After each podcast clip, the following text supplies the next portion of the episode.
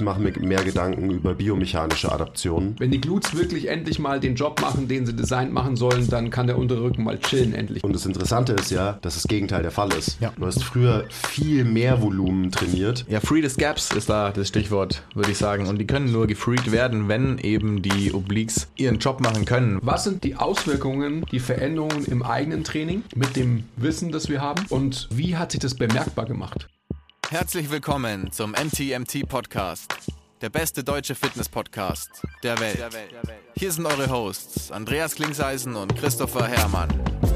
Was bringt dir dein 200 Kilo Deadlift oder dein Sixpack, wenn du dich nicht wie ein Mensch bewegen kannst und es dir am Ende vom Tag eigentlich scheiße geht?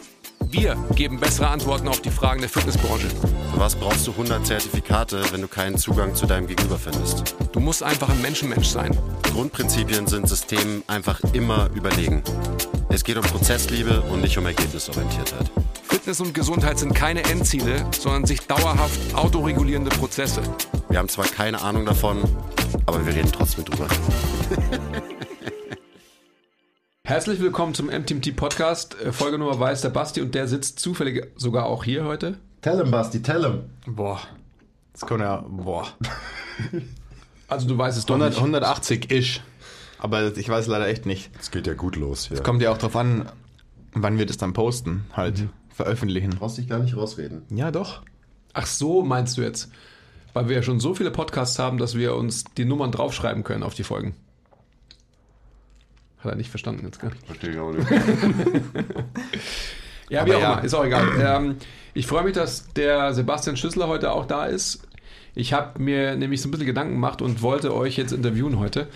Aber vorab mal einen großen Shoutout an unseren Sponsor, Podcast-Sponsor Brotraum. Wir haben hier äh, allerlei Teig heute wieder bekommen, zugeschickt bekommen wie jeden Mittwoch und äh, schauen wir mal, was heute der Favorit sein wird. Dazu serviert werden Bergkäse, Butter in Blöcken und Schlagsahne und Haferdrink. ähm, weil man muss ja auch neue Sachen ausprobieren. Oder? Ja. Und Kaffee natürlich. Das ist ja selbstredend. Sorry. Okay. Und warum liegt der Boris hier? Du, das, der sitzt einfach gern hier bei uns. Der ist nicht, der ist nicht gern alleine. Also ich muss dazu sagen, wir, wir haben heute Mittwoch, äh, während wir aufnehmen, aber die beiden waren im Wald. Ihr habt es vielleicht ja gesehen. Und die Nachwehen vom Wald sind immer noch spürbar. Also keine Ahnung, was heute passiert. Prost. Ich bin gespannt, ja. Ich, ich bin auch gespannt. Vor allem, weil da das Thema, das sich der Andi rausgesucht hat, zu dem er uns interviewen möchte, auch das einfachste Thema ist, über das jemals gesprochen wurde. Ich probiere jetzt mal kurz vorab. Ich weiß ähm, überhaupt nicht, um was es heute geht. Shoutout Brotraum nochmal. Einen, Shoutout. einen Zimtknoten mit Zucker. Shoutout Mehl. Shoutout Zimt. Shoutout Zucker. Boah. Köstlich. Ja, Andi, erzähl doch mal, warum wir uns heute hier eingefunden haben in dieser illustren Runde. Ich weiß es schon wieder nicht. Schau ganz schnell nach. Also ich habe, ähm, doch, ich glaube es ist immer noch zu wissen. Und zwar ähm, hatte ich mal das Thema geschrieben, was soll dieser Regen? Nein. Ähm, ich muss kurz nachschauen, Leute, es tut mir leid. Aber es ging irgendwie um, ähm, um Coaching und so weiter. Ich glaube, ich schon mal beim Basti. Die Konversation, die ich mit dem Sebastian hatte. Moment. Das kann man eigentlich auch so machen. Aber hier. Ähm, wie hat sich eure Arbeit mit den Menschen verändert, jetzt wo ihr so viel darüber wisst, wie sich der Mensch tatsächlich bewegt? Soll ich nochmal sagen? Wow. Wie hat sich die Arbeit mit den Menschen verändert, jetzt wo ihr wisst, wie sich der Mensch tatsächlich bewegt? Ja. Und hiermit herzlichen Dank für diese Folge. Nein.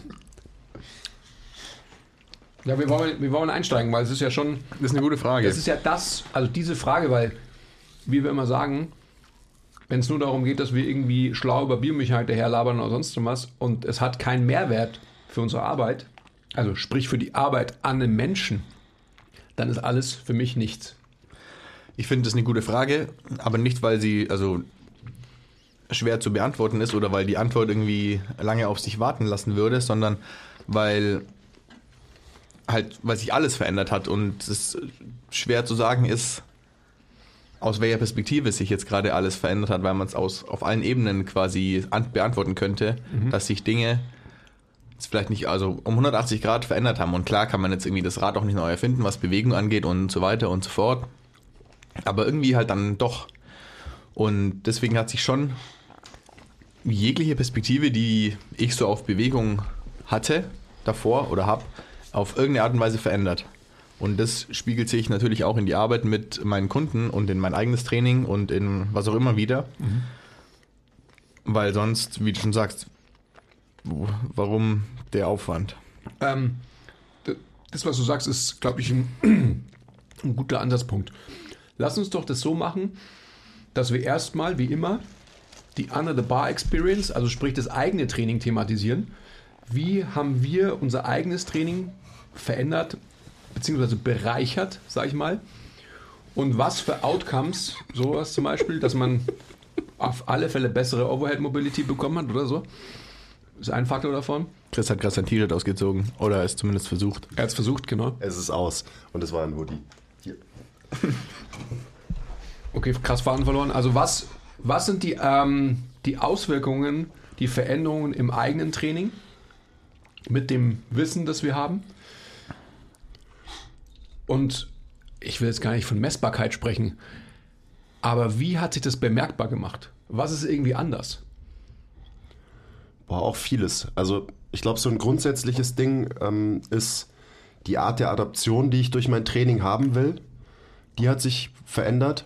Ähm, ich mache mir nicht mehr viel zu viele Gedanken über Hypertrophie-Reize oder Maximalkraft in irgendwelchen äh, Lifts. Das ist mir inzwischen relativ egal, sondern ich mache mir mehr Gedanken über biomechanische Adaptionen.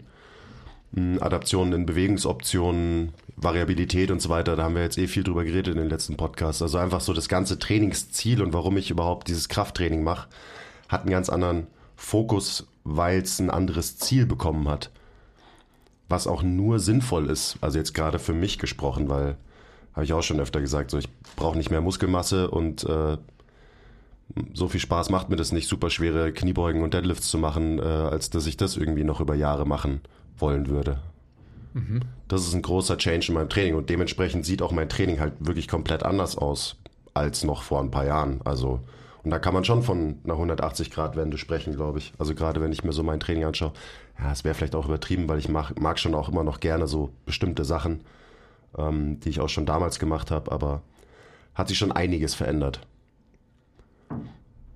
Ja, ich glaube, dass, also für alle die, die, die deine eigenen ähm, Trainingssequenzen auf Instagram und so weiter nicht sehen, glaube ich, muss man das schon in Perspektive setzen, weil Training ist ja jetzt auf einmal nicht irgendwie, ähm, keine Ahnung, Elefanten und Krebse und so, die am Boden sich bewegen, sondern du trainierst ja auch noch mit Gewichten. Also das möchte ich nur feststellen und herausstellen, dass es jetzt nicht so ist, dass auf einmal Krafttraining kein Krafttraining mehr ist, sondern der Faktor Kraft ähm, wird auf jeden Fall noch trainiert. Das ist ja immer sowas, mit dem wir uns auseinandersetzen und auch konfrontiert sehen, dass Leute dann am Anfang auch sagen, ja gut, ihr macht halt dann jetzt macht jetzt Reha-Training oder so. Unbedingt ist es noch Krafttraining, aber Krafttraining ist halt neu interpretiert und habe ich halt neu verstanden und neu definiert für mich. Ähm, da müssen wir auch, glaube ich, gar nicht so tief eintauchen, weil wir da in der, also vor ein paar Folgen eine ganze Folge drüber gemacht haben, was wir unter Starksein ähm, verstehen quasi. Da haben wir schon drüber geredet. Ja, ich glaube, da in dem in der Folge steckt auch schon viel drin, wie sich so ja, das Mindset und das, die Herangehensweise an Training eben verändert hat. Aber es ist super wichtig. Klar trainiere ich alle Sachen immer noch gegen Widerstände und auch gegen schwere Widerstände, weil wenn ich eine, wenn ich davon rede, ich will eine biomechanische Adaption haben, was auch immer das jetzt bedeutet, in dem jeweiligen Kontext, dann kann diese Adaption ja auch nur passieren, weil ich mich halt gegen Widerstände bewege. Also es wird, und das ist auch so ein Ding, da habe ich erst gestern drüber nachgedacht, ähm, das große Problem mit irgendwelchen ich sage jetzt mal Corrective Exercises zum Beispiel, ist, dass diese, die meisten sind halt einfach nicht gegen Widerstände und man macht dann seine, seine Corrective, äh, korrigierende Übung oder seinen korrigierenden Drill oder so und man macht es vor einer Bewegung, die man dann schwer belädt und mit der man sich im Zweifelsfall wieder die Bewegungsoption nimmt, die man sich mit dem Drill davor gegeben hat. Und das ist so unlogisch. Ja, das muss man aber erstmal verstehen. Das muss man erstmal verstehen, aber ja, die, diese Herangehensweise und so arbeiten ja immer noch die aller, allermeisten in dieser Branche, ist so unlogisch und so bescheuert, Ähm, warum macht man nicht einfach eine bessere Bewegung und macht die gleich unter Last? Also man macht eine Sache und man macht die schwer und aus dieser Bewegung kann man dann eben ja, eine Adaption, eine positive ziehen. Darf so, ich nochmal kurz nicht, intervenieren? Macht das nicht und, viel mehr Sinn? Und kurz nochmal fragen, willst du noch Muskeln haben? Also ich brauche jetzt nicht mehr. Ähm, Willst du Aber- Muskeln generell haben? ja, schon. Okay, das ich wollte ich mag, nur- ich mag Muskeln sehr gern. Also auch wenn wir in einer Folge X davor, vor drei oder vier Folgen darauf hingewiesen haben, was wirklich stark sein für uns bedeutet, ist es, glaube ich, trotzdem nochmal für alle, die diese Folge nicht gehört haben, wirklich wichtig festzustellen, dass wir beileibe ähm, jetzt nicht so aussehen, wie wir quasi Leute auch immer durch den Kakao ziehen, wie Leute aussehen, wenn man den Satz verstehen kann. Also es ist auf alle Fälle wichtig, dass, dass das Training, das wir machen, immer noch natürlich Hypertrophie-Reize auch agitiert, logischerweise. Ja. Aber einfach nicht als, ähm, also es ist halt eine, eine Ableitung von, von gutem biomechanischem Training. Richtig. Und wenn man die gegen schwere Widerstände macht, dann wird dein Körper sich auch anpassen, auch mit Hy- Hypertrophie, Absolut. logischerweise. Und das ist für mich halt inzwischen eher ein äh, Nebenprodukt als Mhm. der Hauptfokus. Darf ich kurz, Basti, ähm, tatsächlich eine sehr intime Frage an dich richten? Ähm, wenn du von deinem von deinen Gluten sprichst und von der Position deines Skeletts im Raum, also rein wirklich optisch auch, wir hatten das, glaube ich, letzte Woche, als wir darüber gesprochen haben, dann kannst du ja vielleicht tatsächlich auch ähm, wirklich n gleich 1 mäßig davon erzählen, wie sich wirklich dein Arsch verändert hat. Und warum? Ja, also ich hatte immer den Minderwertigkeitskomplex, dass mein Hintern zu klein ist, weil er es auch einfach effektiv war. Ja. Also ich hatte nie einen Hintern in der Hose, was mich lange nicht gestört hat, weil ich zwölf Jahre meines Lebens einfach nur drauf gesessen bin. Und klar, das wird wahrscheinlich auch mit einer der Gründe gewesen sein, dass ich aufwachsend, wie ich war, nie wirklich meinen Unterkörper benutzt oder trainiert habe. Und was mich dann auch langfristig in die Position gebracht hat, dass der Hintern halt nicht so Bock hat mitzuarbeiten, weil er nicht so die Notwendigkeit gesehen hatte. Und deswegen hatte ich keinen Arsch in der Hose. So. Und erst, ich, so, ich sage immer, ich habe erst vor einem Monat gelernt, richtig zu hingen. Und das sage ich seit ein paar Monaten. Aber so im übertragenen Sinn stimmt es nach wie vor. Und das hat mir und meinem Hintern geholfen, endlich einen gewissen Reiz zu erfahren, eine gewisse Rundung zu entwickeln quasi. Und da baue ich jetzt quasi auf, glaube ich. Ich glaube, wenn wir das Gespräch in ein oder zwei Jahren führen, dann wird sie dann nochmal mehr getan. Dann es Ja. dauert halt seine Zeit, so klar, Klar. hey, wenn irgendwas zwölf Jahre geschlafen hat oder überhaupt nicht wusste, was passiert, oder jetzt überhaupt nicht weiß, was passiert, dann dauert es halt ein bisschen, aber ich habe gefühlt einen ganz anderen Tonus, eine ganz andere Form in meinen Gesäßmuskeln. Und das kam mitunter damit, dass ich halt ja, an meiner Biomechanik gearbeitet habe. Vor allem dann, was Hingen angeht. Und dieser, dieses Learning der Expansion und Kompression, so ich, also ich beschreibe es immer so, weil ich wirklich gelernt habe, quasi loszulassen, meine Glutes auf Länge zu bringen in einem Hinge und dann über die mehr oder weniger volle Range of Motion wieder zu kontrahieren und dadurch halt wirklich Arbeit mit meinen Glutes zu verrichten. Zum Beispiel bei RDLs. Also ich hoffe, ich springe jetzt nicht zu sehr, aber ich war nie schlecht in RDLs. Also ich Schlecht gemessen an dem Gewicht. Ah, an dem Gewicht, ja, genau. Wenn man das als schlecht, ist auch wurscht jetzt, aber ich war, ich war immer stark, was das Gewicht auf der Stange ähm, angeht, in RDLs, weil ich, also und dachte ich auch immer, ich mache sie verhältnismäßig richtig und sie sah noch nie so verkehrt aus. Vielleicht, weil ich auch nicht genau damals genau wusste, auf was ich genau wirklich schauen muss. Habe halt meine Hemmys gespürt und habe meinen unteren Rücken gespürt, was aber nicht so schlimm war, weil der hat relativ viel Toleranz, was Und Load angeht. ja auch, oder? Und um, genau, mehr oder weniger so, hey, klar, Zughilfen, bisschen Lat flexen und dann macht's halt einfach ein paar RD RDLs, geht schon. Und jetzt spüre ich, Das war übrigens kurz ähm, sarkastisch gemeint von mir. ja. Und jetzt spüre ich meine Hemmys viel, viel weniger, meinen unteren Rücken absolut gar nicht. Und ich spüre, wie ich meine Glutes load, also wie sie auf Länge kommen, wie sie auf Rundung kommen, wie ich versuche da hinten rein zu expandieren. Also ich schiebe mein Becken im Raum so weit nach hinten wie möglich und spüre das auch. Also ich will einen Stretch, wenn man so will, in meinen Glut spüren und über den ziehe ich mich dann wieder mit nach oben. Und das zu lernen, erstmal einbeinig mit Körpergewicht, mit weniger Load auf der Hantel und dann langsam progressiv. Jetzt bin ich wieder bei ähnlichen Gewichten, die ich früher schon bewegt habe, aber ich bewege es ganz anders. Und das Kriterium ist absolut nichts, also wirklich nicht mal annähernd was in meinem unteren Rücken zu merken. Und klar ist es nicht schlimm, wenn man vielleicht mal bei einem schweren Satz RDL so ein bisschen was merkt in den letzten zwei Wiederholungen und so weiter. Aber ich für mich als Kriterium habe, weil ich dann weiß, dass meine Glutes mehr arbeiten, ich will absolut nichts im unteren Rücken merken. Und auch wenig in den Hemis. Klar arbeiten die Hemis mit und klar spürt man die Hemis, aber von der Position, in der ich mein Becken positionieren will, will ich nicht so viel Länge auf die Hemis kriegen, wenn ich meine RDLs mache, weil ich sie mit verhältnismäßig viel Knieflexion mache nach hinten. Nicht heißt nicht, dass ich meine Knie nach vorne schiebe, aber mein Hintern so weit nach hinten wie möglich, weil ich einfach so unfassbar viel Länge, also maximale Hüftflexion haben will und so meine Glutes loaden kann. So, Und- jetzt bin ich ein bisschen abgedriftet. Na, Was war die eigentliche ich, ich Frage? muss da noch kurz einhaken, weil ich meine, ich habe vorhin von biomechanischen Adaptionen gesprochen und da, das gleiche beschreibst du gerade auch. Und jetzt könnte natürlich irgendwer daherkommen und sagen, ja, ähm, deine Glutes sind halt, die, die wachsen halt jetzt, weil du jetzt irgendwie, weiß ich nicht, mehr Trainingsvolumen trainierst, weil es geht ja um Hypertrophie. Und das Interessante ist ja, dass das Gegenteil der Fall ist. Ja. Du hast früher viel mehr Volumen trainiert und viel schwerer. Also ich kann mich erinnern an die schweren Hip Thruster, die wir gemacht haben, an natürlich einen Haufen Back Squats und, und diese ganzen Varianten. Das heißt, das Trainingsvolumen und die Intensität waren vor ein paar Jahren noch viel, viel höher und da ist kein Arsch in der Hose. Jetzt trainierst du auf einmal eben besser und hast biomechanische Adaptionen dir erarbeitet und auf einmal wachsen deine Glutes mit viel weniger Trainingsvolumen. Ha, verrückt. Vor allem, also also- sollte man vielleicht doch darauf achten, wie man sich bewegt, auch wenn es dir um Hypertrophie geht. Darf ich kurz, darf ich kurz, ähm, ich würde kurz die, dich nochmal befragen, was du dir vorstellst in deiner Hinge-Bewegung. Und wenn du jetzt die Glutes ansprichst, ich glaube, dass so der Common Belief ist, dass gerade bei einem, bei einem ADL die Glutes halt quasi on top angespannt werden, oder?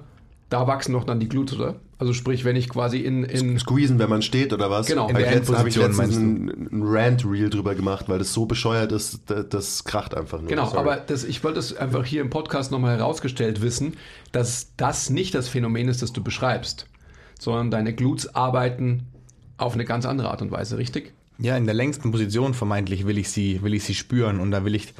Kannst du kurz den, den Unterschied machen? Wo, ist, wo sind die Glutes lang? Wo sind sie Ja. vermeintlich kurz? Also wenn- ja, Wenn, wenn das Gewicht in der. Ich will es eigentlich will ich es nicht. Ja, wenn der Hintern am weitesten hinten ist in einem RDL, der Oberkörper kommt ja nach vorne und das Gewicht ist vermeintlich in der tiefsten Position, was nicht heißt, dass es so tief nach unten gehen muss wie möglich. Ist auch ein wichtiger Punkt. Ich bleibe vermeintlich oder verhältnismäßig ähm, aufrecht im Vergleich zu früher, wie ich die RDLs gemacht habe.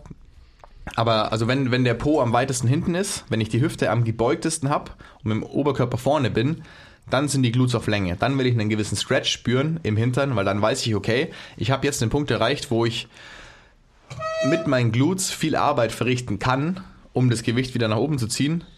Und das will ich dann auch spüren, dass sie das machen. Von der ersten Sekunde an, wenn ich das Gewicht wieder nach oben ziehe, dann drücke ich meine Füße langsam im Boden, beziehungsweise drück und ziehe über die Innenkante, aber auch über die, also über die Ferse und über den Mittelfuß.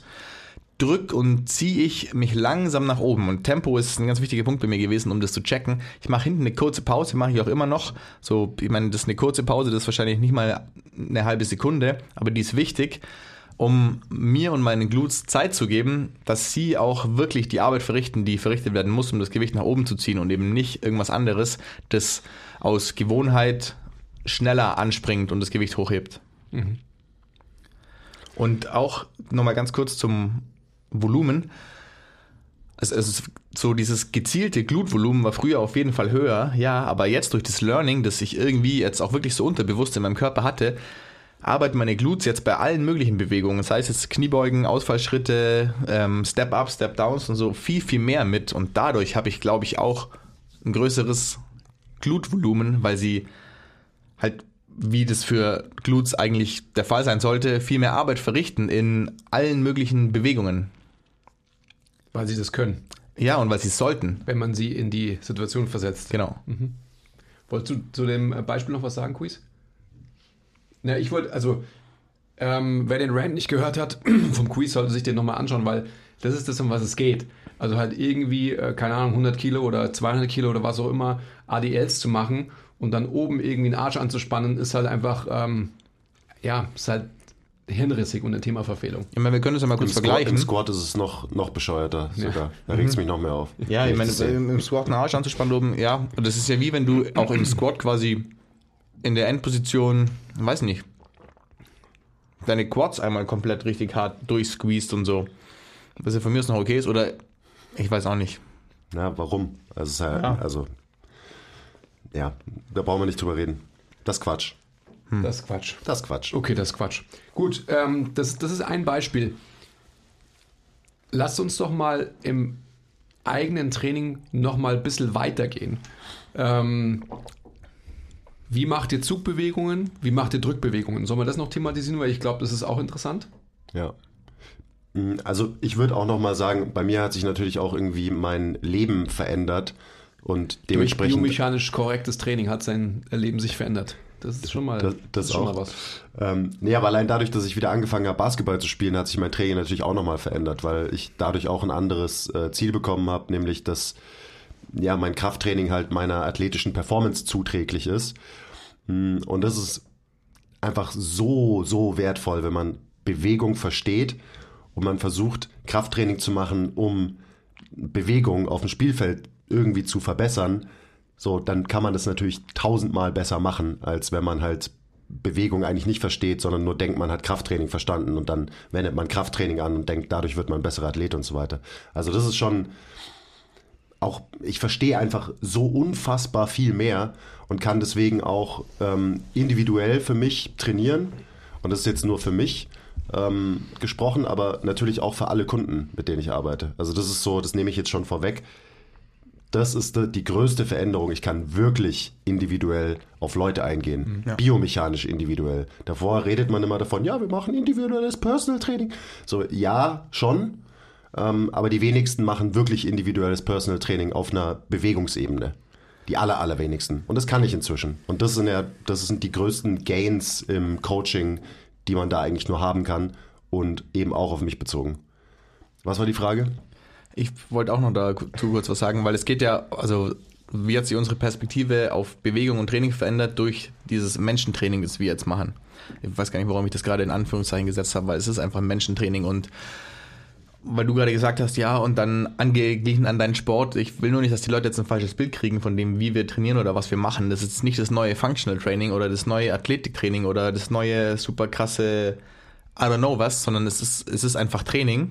Ist halt Menschentraining. Und genau. Muss, muss man nicht in eine von diesen wirren, komischen Schubladen packen. Genau, ja, weil die Ziele, die, die wir haben oder die unsere Leute haben und die man mit diesem Training verfolgt, sind, sind die gleichen oder vermeintlich die gleichen oder können die gleichen sein, sagen wir so, wie jedes andere Krafttraining, Fitnesstraining in einem, in einem Gym. Nur, dass man sie durch das Menschentraining halt einfach wirklich erreichen kann und nicht rechts und links ein bisschen dran vorbei trainiert und denkt, irgendwas hinterher zu rennen, aber eigentlich irgendwie dran vorbeischießt. Weil wir hatten das auch gestern oder vorgestern, glaube ich, so, was passiert denn im Kraftraum? Wir bewegen uns eigentlich immer nur von oben nach unten. Das war auch so was, ah ja, krass. Und Und im echten Leben passiert es sehr, sehr selten. Ja, genau. Group Mentorship, da kann man das ähm, par excellence lernen, by the way.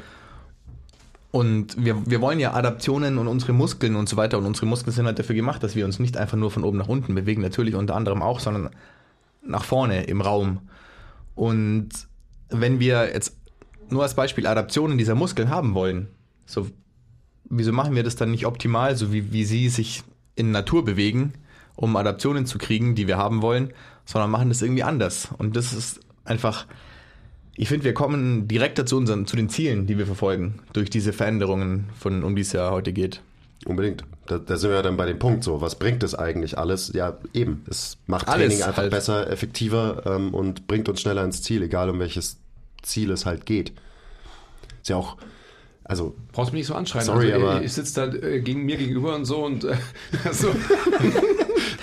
es ist, es ist doch nur muss man anschreien. Common Sense, dass wenn man Bewegung besser versteht, dass man dann auch Training, was Bewegung ist, besser machen kann. Also warum muss man, also eigentlich müsste man darüber nicht diskutieren, aber weil wir in so einer ganz weirden Branche unterwegs sind, äh, muss man anscheinend doch drüber diskutieren. Da könnte man ja so viele ähm, Zeitdiskussionen aufmachen. Gerade das, was ihr gerade sagt, die Überlegung, wie schauen Bewegungen im Krafttraining aus? So im klassischen Krafttraining. Also I put things up and uh, I lift things up and put them down, oder? Das ähm, versinnbildlicht das sehr, sehr gut. Ich heb's auf und leg's wieder ab. Da habe ich keine Bewegung im Raum. So, ich bin ich immer auf der gleichen Position. Und wie sieht menschliche Bewegung aus? Also so, für mich immer ein äh, gutes Beispiel und da muss man jetzt gar nicht zu weit eintauchen, aber Sprinten. So, also wie ist der Übertrag wirklich von der Kniebeuge auf die Sprintleistung? Ich kann mich erinnern, als, ähm, als ich mit Tyson Gay gesquattet habe und mir gedacht habe, so, also weil er tatsächlich im, im gleichen Squat-Rack wie ich seine Kniebeugen gemacht hat und mir gedacht habe, so, hey, wie scheiße machst du eigentlich Kniebeugen und so weiter? Du kannst doch überhaupt gar nicht gerade auslaufen, so wie, so wie der aus. Wirklich. Also halt natürlich totale ähm, Innenrotation, ähm, irgendwie eine Viertel Kniebeuge und so, wo ich also, boah, du bist dann, wenn du noch gute Kniebeugen könntest, dann wärst du noch viel schneller, das habe ich Genau. gedacht. Aber das, de das denken ja Athletiktrainer. Ja, natürlich. So denken die. Ist aber auch natürlich, ähm, also Shame on me damals und so weiter, bin der dann jetzt guilty of that, wie alle von uns. Ja. Äh, das ist, glaube ich, das muss 20 Jahre her sein oder so. Also wirklich so lang. Aber diese Überlegung, die ihr gerade ähm, in den Raum geworfen habt und die man eben, by the way, im Group Mentorship auch zerlegt lernen kann, ist einfach so eine wichtige. Also wie sieht Krafttraining aus im Kraftraum und wie bewegt sich der Mensch eigentlich so im Leben? Und ich meine, klar kann man sich im Kraftraum auch nach vorne bewegen oder vor und zurück und so weiter und hat dann mehr ähm, von dieser Richtung. Aber man kann ja auch so klassische Übungen, so weil die einfach pragmatisch sind, sind gut umzusetzen. Man steht an einer Stelle, man muss in einem Gym halt auch mal mit der Lokalität dealen, die man hat und so weiter. Aber man kann ja auch zum Beispiel ein RDL so machen, dass man sich eben nicht vorstellt, einfach nur put things up and Ja. put them Put them down Lift again. ist es nicht so schwer. Doch. Lift things up and put them down again. Put them down sondern and lift also them up. Ich, so, das stelle ich mir auch bei meinen RDLs halt eben vor, dass ich also ich bewege ja meine Kiste im Raum nach hinten und dass ich dann nach vorne halt schiebe und das Gewicht auch quasi im Raum nicht einfach nur hoch, sondern ich, ich bewege mich nach vorne. Ich habe so ein dreidimensionaleres Verständnis von der Bewegungsausführung Ja, und das, das, allein, das allein hilft ja auch schon. Also Ich glaube, es ist ja auch so wichtig, dass, ähm, was ich ja auch immer, also ich, ich erinnere mich davon, erzähle ich dir immer gerne, äh, Christopher, was ich an Gesprächen mit der Eva in der Vergangenheit geführt habe über, wo wird der Fuß belastet und wo wird im, ich sag mal, klassischen Training der Fuß belastet, gerade jetzt bei so einer Sache wie bei, bei ADLs und so weiter. Also wo du einfach den Körperschwerpunkt so weit wie möglich im Raum nach hinten verschiebst, also auf die Ferse und so weiter. Und ähm, ja, das ist eine Phase vom, vom Gangzyklus, aber da gibt es halt noch andere auch.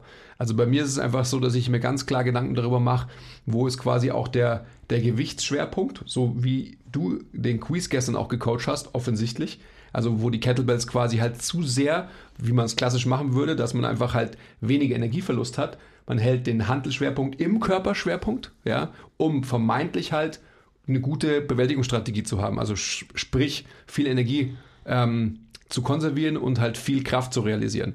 Wenn du aber den Handelschwerpunkt nach vorne verlagerst, wirst du automatisch natürlich auch die Belastung auf deinem Fuß anders haben. Das heißt, du wirst wahrscheinlich den, deinen Körper eher in, in Mid-to-Late-Stance beißen und schon wieder viel mehr ähm, Bewegung im Raum nach vorne generieren.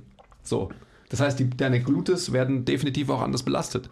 Werden wahrscheinlich automatisch in diese Position versetzt, dass sie von vornherein auf mehr auf Länge ja, gebeißt werden, etc. etc. Und das sind diese kleinen Veränderungen, die ich vorhin gemeint habe, die jeder machen kann und die jetzt nicht unbedingt das, Ra- was nicht heißt, dass wir das Rad neu erfunden haben, aber irgendwie schon eine 180-Grad-Wende sind zu dem, was passiert. Und die aber so unfassbar wichtig sind in der Art, wie man sich bewegt. Ich möchte euch jetzt mal eine Frage stellen, weil, oder wollen wir noch auf. Endlich. Okay. Wollen wir, wollen wir auf Oberkörpertraining auch noch irgendwie kommen? Genau, die Frage ist mir wieder eingefallen, die du vorgestellt hast. Ja, früher oder später ja. Ähm, Also ja, dann stelle ich sie nochmal. Wir haben jetzt gerade viel von Unterkörperbewegung, beziehungsweise eben Beckenausrichtung im Raum etc., gerade bei der Hinge-Bewegung. Gerade weil Glutes halt so ein zentrales Thema auch im Krafttraining sind, finde ich. Und ähm, die Glutes halt auch so der, ähm, der große ablösende Cousin, der diesem kleinen, überagitierten unteren Rücken Abhilfe schaffen kann. Oder? Ja. So. Ja. Wenn die Glutes wirklich endlich mal den Job machen, den sie designt machen sollen, dann kann der untere Rücken mal chillen endlich und so weiter. Muss nicht so pubertierend rumblären, oder? Das ist halt offensichtlich so ein Dreh- und Angelpunkt in unserem menschlichen Körper und der ein Opfer von unserem Lifestyle irgendwie geworden ist über die letzten Jahre und deswegen halt einfach so eine wichtige Rolle hat in der Verbesserung von vielen Dingen. Ja. Was ist denn jetzt, wenn wir jetzt bei sowas sind, kann man ein vergleichbares ähm, Phänomen, ich sage jetzt einfach mal, oder eine Struktur für den Oberkörper irgendwie auch sehen, die durch klassisches Krafttraining ähm, in eine Situation gebeißt wird, wo sie zwar hin kann, aber nicht dauerhaft hin sollte? Ähm, also quasi das Äquivalent zu den Glutes im Oberkörper. wenn man so will. Puh, also ich würde sagen, die, die schrägen Bauchmuskeln wären das Äquivalent zu den Glutes im Oberkörper. Ähm, aber au- auf eine ganz andere Art und Weise. Ähm, aber ja, weil wenn die wieder das machen, was sie machen sollten oder machen können, dann ermöglicht das wiederum ganz vielen anderen Muskeln, dass sie auch wieder besser funktionieren können. Ähm, also nicht so eben wie die Glutes, aber das ist so ein, da wird einfach krass viel Potenzial freigesetzt, wenn äh, Obliques wieder richtig funktionieren, aka wenn wir es schaffen zu stacken und dann kommt natürlich noch ganz viel dazu. Also Aber schaffe ich es, meine aber- Schulterblätter zu bewegen, etc. Ja. etc. Erklär doch mal kurz den Zusammenhang. Also wenn, wenn die Obliques, was sind das überhaupt, die Obliques? Die Obliques sind die schrägen Bauchmuskeln, die eben quasi unseren Brustkorb kontrollieren, also die Position und Bewegung von unserem Brustkorb, von unseren Rippen. Also natürlich gibt es auch noch andere Muskeln, die eine Rolle spielen, aber hauptsächlich die schrägen Bauchmuskeln. Und Und warum sind die schrägen Bauchmuskeln ähm, in ihrer Funktion beschnitten in, in klassischen mh, Bewältigungsstrategien im Krafttraining? Ja, weil sie meistens, also kommt natürlich darauf an, ob man über die inneren oder äußeren äh, schrägen Bauchmuskeln redet, aber weil sie halt meistens in einem suboptimalen Längen-Spannungsverhältnis sind und dementsprechend die Position von unserem Brustkorb verändert ist, also eben so Extension Bias mäßig, ähm, ein Brustkorb, der nach hinten gekippt ist, also ein Posterior Tilt im Brustkorb und so weiter, der dann wiederum viele Ableitungen hat. Und da sehe ich so diese ähm, Parallele auch zu zum Becken, was halt einen Anterior Pelvic Tilt hat. Gut, da könnte man jetzt auch über die Hamstrings reden. Vielleicht sind die Obliques eher wie die Hamstrings ähm, und so, aber die Obliques verbinden ja auch das Becken und den Brustkorb. Also ja, schräge Bauchmuskeln sind relativ wichtig für dieses ganze Krafttraining, kurz gesagt. Und was, welchen Strukturen ermöglichen besser, ähm,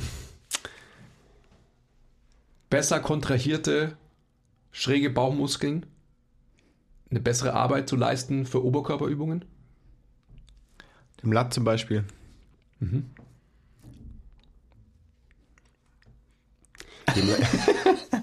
Ja, eigentlich so ziemlich allen Muskeln, am, die irgendwie am Brustkorb Mann, doch nicht halt, so doof. Nach, halt Ihr stellt, mich, ansetzen. ihr stellt mich so am doof Ende dar. des Tages. Ich will jetzt erstmal nicht Muskeln hören, sondern ich will einfach knöcherne Strukturen hören. Also, Ja, Schulterblattbewegung ja, meinst du dann also halt ich wahrscheinlich. meine, To Thorax und also genauso wie äh, Rippenbewegung, Schulterblattbewegung, ja. ja, da gibt es tatsächlich viele Optionen jetzt. Also wisst ihr, äh, die ihr jetzt zuhört oder zuschaut, da stellen die mich so als doof dar und ich gebe ihnen eigentlich nur die Möglichkeit, mir zu erklären, was Sache ist. Wir haben gerade von den Glutes gesprochen, jetzt wollte ich einfach so, äh, und Becken vor allem, und jetzt wollte ich einfach halt vor allem vom Thorax und von den Schulterblättern sprechen. Was wir da im klassischen Krafttraining jahrzehntelang meiner Meinung nach falsch gemacht haben und weiterhin machen und was man besser machen kann und muss. Und was ihr offensichtlich tut. Also, stellt mich nicht so doof dar, sondern erklärt es einfach mal. Okay.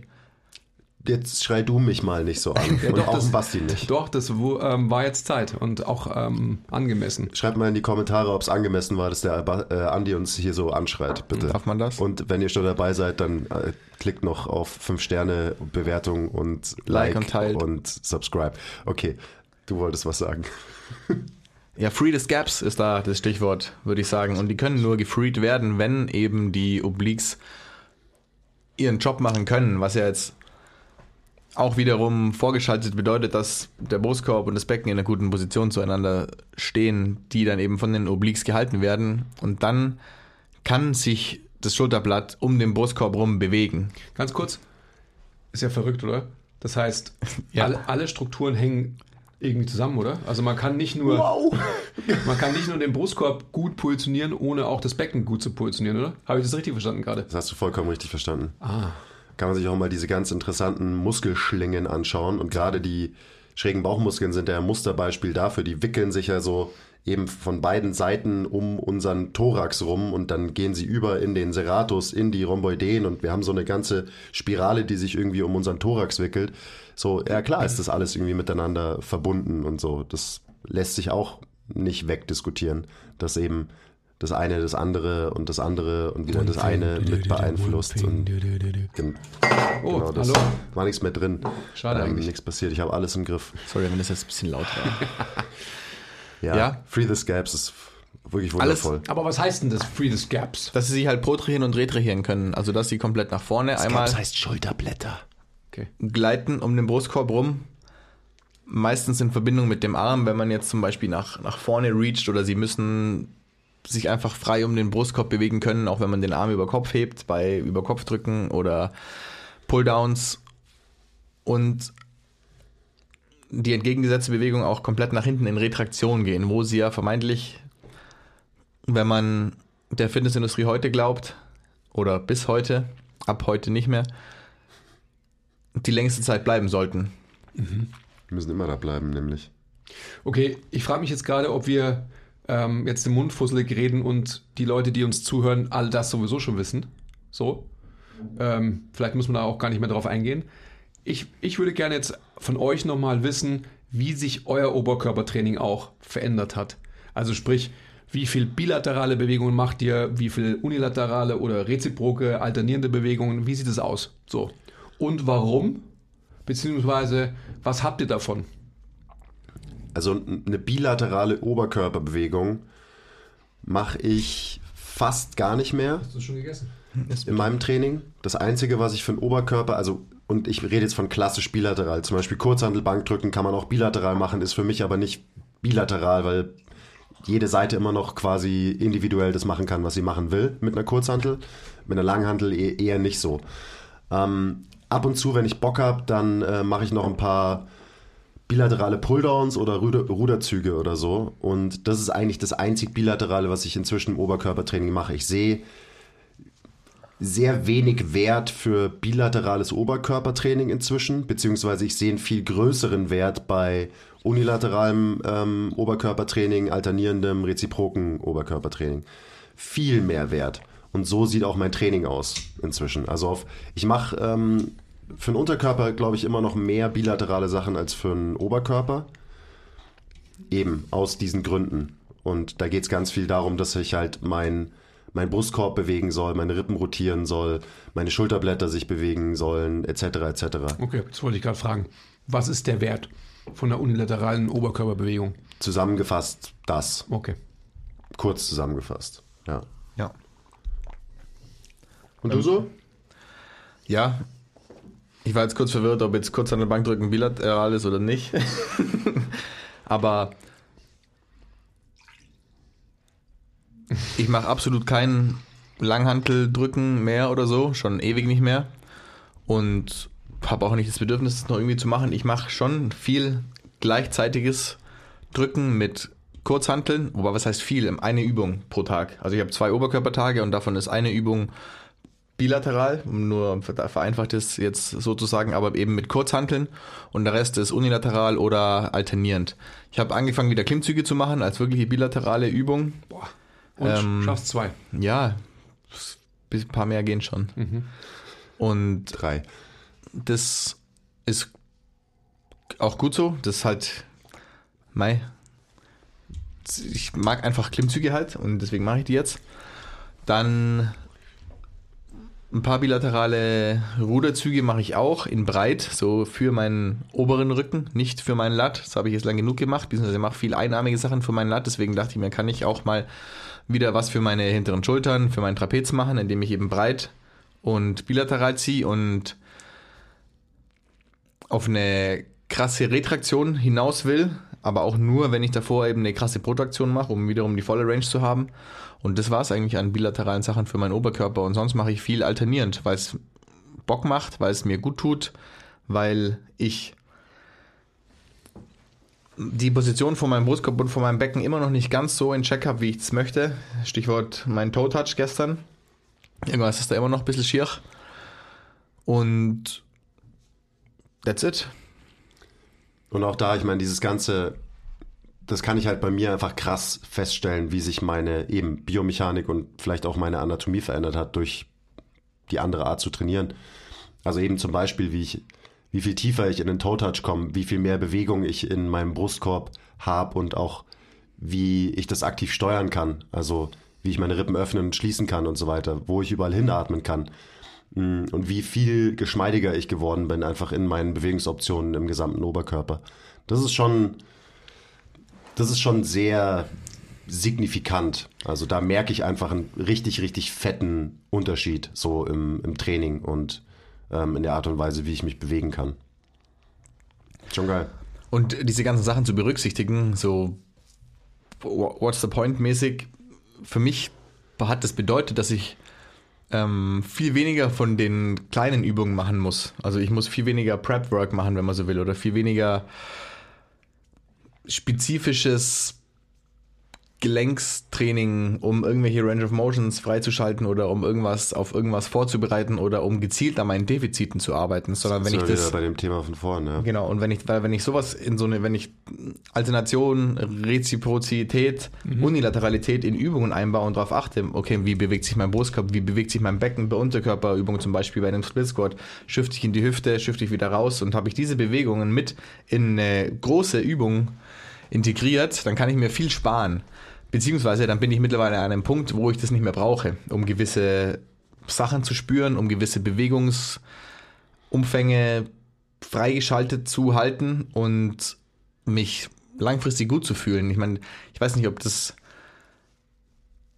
jetzt vermessen ist, das sozusagen, weil ich zwei Jahre ziemlich viel Prep-Arbeit hinter mir habe und ziemlich viel an solchen Dingen gearbeitet habe. Jetzt auch nicht irgendwie nur, weiß ich nicht, Cars und Stretches gemacht, sondern aber viel Positionsarbeit, viel Atemdrills, viel Foam Roller Bridge zum Beispiel und so. Und das habe ich jetzt seit einem, keine Ahnung, halben ja, Jahr gar nicht ja mehr gemacht. Nicht mehr, oder? Ja, genau. Sollte es nicht genauso laufen? Genau. Und für, wenn man dann, also die Sachen sind überhaupt nicht falsch, weil Viele Menschen brauchen, glaube ich, solche Sachen, um gewisse Dinge wieder aufzuwecken. Stichwort Glutes zum Beispiel oder Stichwort die richtige Arbeit von Hamstrings oder die Repositionierung vom Becken und vom Brustkorb braucht vielleicht ein bisschen mehr Fokus als einfach nur alternierende Drückbewegungen und Zugbewegungen. Aber wenn man das dann mal hat, wenn man an dem Punkt ist oder überhaupt gar nicht an dem Punkt ist, dass man das braucht, dann kann man durch so ein Training sehr viel Range of Motion, sehr viel Bewegungsvariabilität erhalten und und gainen und gainen und verbessern, genau. Und das ist für mich so das, das Krasse an dieser ganzen Sache. Ja, ich glaube, dass, also du hast jetzt ein paar Minuten lang ähm, erklärt, was, was irgendwie Selbstreden ist und auch nicht vermessen. Ganz im Gegenteil, was der Quizer auch gerade gesagt hat all das, was du gemacht hast, jetzt über ähm, zwei Jahre oder sonst was, also Bastis Basics, so, da lernt man das ja alles zum Beispiel. Hier kann man es kaufen, da unten oder so. Solltet ihr alle, die es noch nicht gemacht habt. Aber bei mir ist es genauso. Also, ähm, ich habe halt Bock, mich zu belasten. Also halt der Effort, die persönliche Anstrengung äh, in meinem Training ist für mich immer noch der wichtigste Faktor. Und den habe ich halt einfach, wenn ich mich ähm, in Bewegungen belaste. Und Bewegungen fordern mich ja genau in diesen Dingen, die du gerade beschrieben hast. Also in die Hüfte shiften zu können, auch unter Belastungen einen Stack halten zu können, situativ angepasst, etc., etc., etc. Also meine Hamstrings in Anführungsstrichen richtig zu belasten. Ja. Ähm, ich habe ähm, zu dem Thema, weil auch wieder aktuelles Beispiel, geistert mir gerade so im Kopf rum, ähm, in Muskeltraining, Menschentraining habe ich absolut keine Prep-Work rein äh, programmiert und ich mache auch inzwischen eben keine Prep-Work mehr. Ab und zu so einen ganz spezifischen Drill oder wenn ich mal was ausprobieren will, logischerweise. Und ich habe jetzt schon Nachrichten bekommen ähm, von Leuten, die sich halt gewundert haben, so hey, wo sind das Warm-Up, wo sind die Prep-Work und so. Und es ist so, hey, wenn du irgendwas machen willst oder was brauchst noch, dann mach das. Aber das ist ein gutes Training. Eben, da sind gute Bewegungen drin. Das heißt, du musst nicht irgendwelche Dinge machen, um dich in ein Konstrukt wie ein Backsquat zwingen zu können erst, sondern das sind einfach gute Bewegungen. Also wärm dich irgendwie auf. So, hier Klassiker, ich setze mich zwei, drei Minuten aufs Eco-Bike und dann geht's einfach los. Also so diese, und ich will ja auch ein bisschen, keine Ahnung, erziehen klingt irgendwie falsch, aber halt irgendwie, ich will, dass die Leute was dazulernen, wenn sie diesen Trainingsplan trainieren. Und das ist ein großes Learning, dass du diese ganzen Drills und so, die eben alles, was der Basti gerade gesagt hat, die irgendwann solltest du die nicht mehr brauchen und es spricht nicht für dein Training, wenn du 20 Minuten brauchst, damit du dein Training machen kannst. So, das ist einfach, das ist so ein Ansatz, der ist so, der ist wirklich, ich habe es vorhin schon gesagt, aber es regt mich so auf, deswegen sage ich es nochmal, der ist so bescheuert. Und genau deswegen ja, ist zum Beispiel äh, in meinem Plan Zero Prep, Mhm. äh, Prep Work drin. Nicht Zero, ganz, ab und zu sind vereinzelte Drills drin, merke ich gerade, aber ich glaube nur zwei oder drei. Kleiner Break. Wenn euch gefällt, was wir machen und ihr uns unterstützen wollt, zeigt uns ein bisschen Liebe, gebt uns Feedback, teilt die Folge, supportet uns auf Patreon. Den Link findet ihr in der Beschreibung. Und jetzt geht's weiter mit der Folge.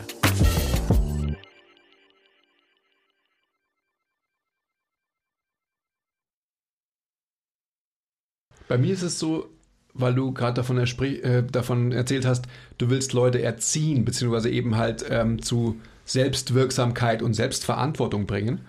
Und bei mir ist es so, dass ich, äh, gerade was jetzt Prep Work oder whatever you wanna call it anbelangt, mein Körper, ähm, also ich kenne halt meinen Körper, ich weiß, wie er sich anfühlt und warum er sich wie anfühlt. Und wenn es so ist, dass ich ähm, ins Gym komme und merke einfach, ähm, ich bin absolut mega gestresst und das Verhältnis von meinem Becken zu meinem Brustkorb ist halt derangiert, dann ist es für mich selbstredend, dass ich nicht gleich in Belastung gehe und in diesem vermeintlich unzureichend gut ausgerichteten axialen Skelett mich belaste, sondern dann repositioniere ich mein System einfach wieder. Und egal in welcher Ebene, ob jetzt in der sagittalen Ebene, ob in der Frontalebene oder auch rotatorisch in der ähm, transaktionalen Ebene und so weiter. Also von dem her ähm, vollkommen richtig, was du gerade sagst. Also ich, und das ist, glaube ich, aber auch sowas, was man sich erstmal zugestehen muss als Trainierender. Da, dass man es selbst erstmal versteht, wie fühlt sich mein Körper an und warum.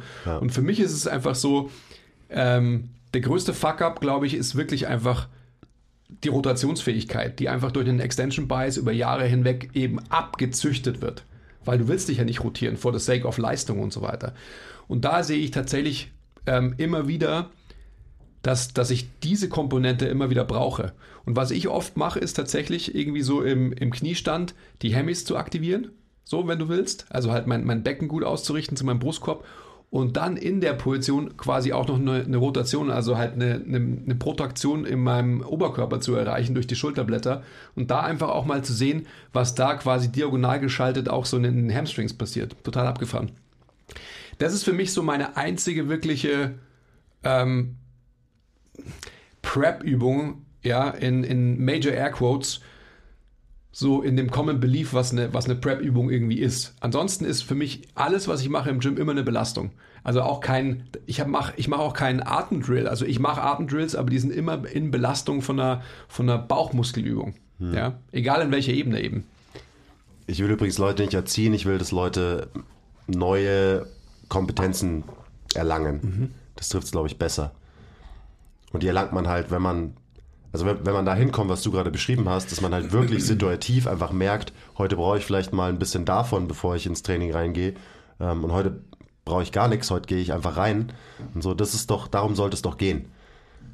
So, klar hat die Branche dafür auch wieder ein Wort und das heißt dann irgendwie in, intuitives Training oder autoreguliert oder so, aber das, das sollte halt einfach, so sollte halt Training irgendwie funktionieren. Also gerade wenn man, wenn man da Bock drauf hat und wenn man sich auch mit seinem Körper und mit Training irgendwie beschäftigt und auseinandersetzt, dann sollte man doch nicht jede Sekunde von deinem eineinhalb Stunden Training sich an den Plan halten müssen, weil man es sonst nicht hinbekommt. Also wie, keine Ahnung, wie abhängig ist man dann und wie viel Kompetenz hat man wirklich in diesem Bereich Bewegung und Training, wenn man so nur so funktioniert im Gym? Aber da bräuchte man natürlich, also ich bin ja voll bei dir, ja, habe ich ja gerade so beschrieben auch, aber da bräuchten wir natürlich auch eine gewisse Referenz.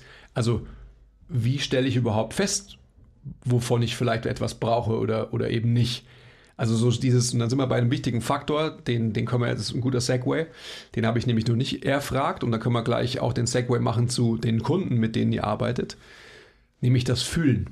Also alles Weiche, eben nicht messbare wie kriege ich denn überhaupt die Referenz her, zu sagen, okay, ich glaube, ich muss irgendwie ein bisschen an meiner Rotationsfähigkeit arbeiten heute, weil irgendwie fühle ich mich da stuck. Wie kann ich überhaupt vergleichen, fühlt sich das gut an oder fühlt sich das weniger gut an? Wo kommt denn das her? So. Das ist ein ganz wichtiger Gedanke, finde ich. Ähm, wie geht ihr dem selber nach? Habt ihr eine Referenz oder habt ihr ähm, die Möglichkeit, irgendwie zu sagen, ah, eben, heute fühle ich mich irgendwie komisch, deswegen mache ich irgendwie, keine Ahnung, irgendwelche kurzhebeligen Seitstütze oder so? Hat das irgendwie einen Hintergrund, warum du dann speziell diese Übung machst? Also Bleiben, wollt ihr da bleiben oder sollen wir gleich den Segway auch zu den ähm, Kunden slash Patienten? Ich, ich finde, es geht, das Wir ist können schon eine kurz ganz über gute, Fields reden. Okay. eine, ganz, ganz, eine ganz gute Überleitung.